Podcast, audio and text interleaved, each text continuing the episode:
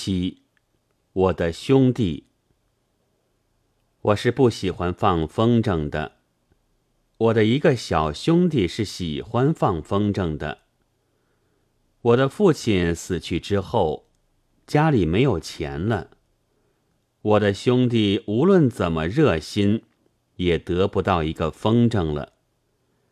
一天午后，我走到一间从来不用的屋子里，看见我的兄弟正躲在里面糊风筝，有几只竹丝是自己剥的，几张皮纸是自己买的，有四个风轮已经糊好了。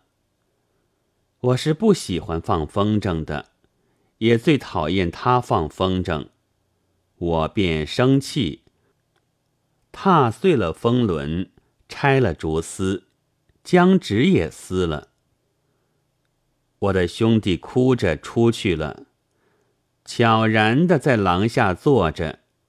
以后怎样，我那时没有理会，都不知道了。我后来悟到我的错处，我的兄弟却将我这错处全忘了。他总是很要好的叫我哥哥。我很抱歉，将这事说给他听，他却连影子都记不起了。他仍是很要好的叫我哥哥。啊，我的兄弟！你没有记得我的错处，我能请你原谅吗？然而还是请你原谅吧。